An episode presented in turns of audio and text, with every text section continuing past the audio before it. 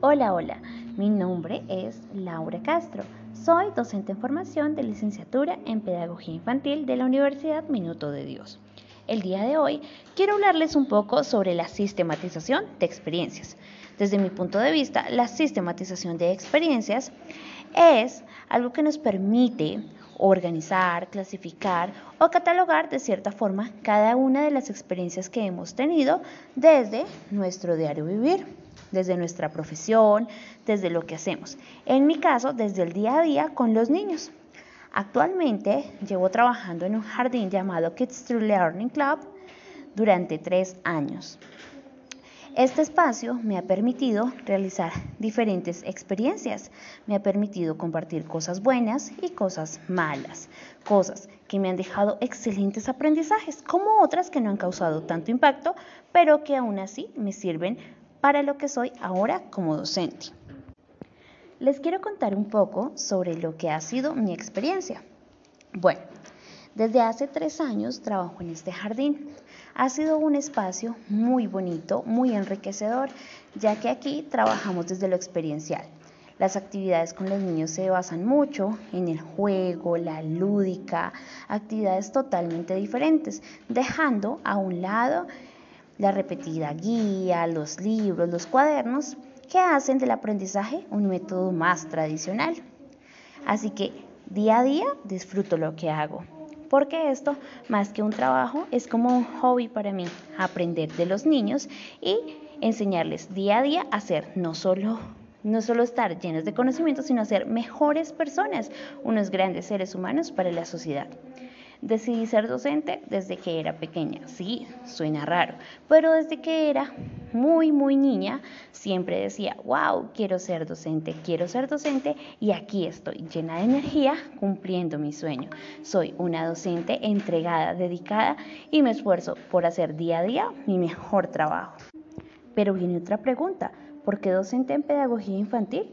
Claro, yo amo y respeto todas las docencias, me parece muy chévere la docencia en inglés, la docencia universitaria, pero pedagogía infantil, wow, es un impacto total para mí poder hablar de pedagogía infantil, porque es que desde allí están las raíces, las bases para la vida, las formas en las que inculcamos los valores. De allí ya sé todo, todo lo que es la persona en su futuro y realmente disfruto hacerlo. Me gusta crear día a día mejores seres humanos, enseñarle a los niños a respetar, a que con un simple gracias y un por favor pueden cambiar todo en la sociedad. Eso para mí es algo muy gratificante, algo que sé que no solo va a generar impacto en mi vida, sino en la de los demás. Y eso me llena, me hace muy feliz. De acuerdo a todo esto, hay algo que considero muy importante y es saber ¿Cuáles son los principales desafíos de la educación en mi país, Colombia, frente a la atención que hay en los niños? Si bien es cierto, Colombia es un país que siempre se ha esforzado por darle una mejor educación a los niños, pero eso se ha quedado en palabras. Somos un país pobre en educación porque faltan muchas cosas. Afortunadamente hay colegios privados en donde se cuentan con grandes, grandes posibilidades suficientes materiales, aulas perfectas, aulas con TICs, wow, acceso a muchísimas cosas. Pero lamentablemente no es la realidad de todo el país y uno no puede creer que porque uno está en un trabajo bueno, toda la sociedad lo va a estar y todos los niños reciben una buena educación, porque no lo es así.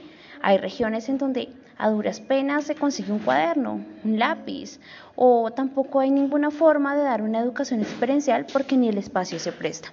Es por eso que digo que un gran desafío acá es encontrar las herramientas suficientes para poder dar educación de calidad, sobre todo a los niños que están en sus primeros años de educación, pues son los que requieren unas bases fuertes y sólidas para el día de mañana ser súper, súper buenos en lo que decidan ser y aprender de la forma más efectiva posible. Aquí termino de contarles un poco sobre la sistematización de experiencias desde mi propia experiencia y lo que he vivido día a día. Espero estén muy bien y luego nos vemos para hablar un poco más. Bye bye.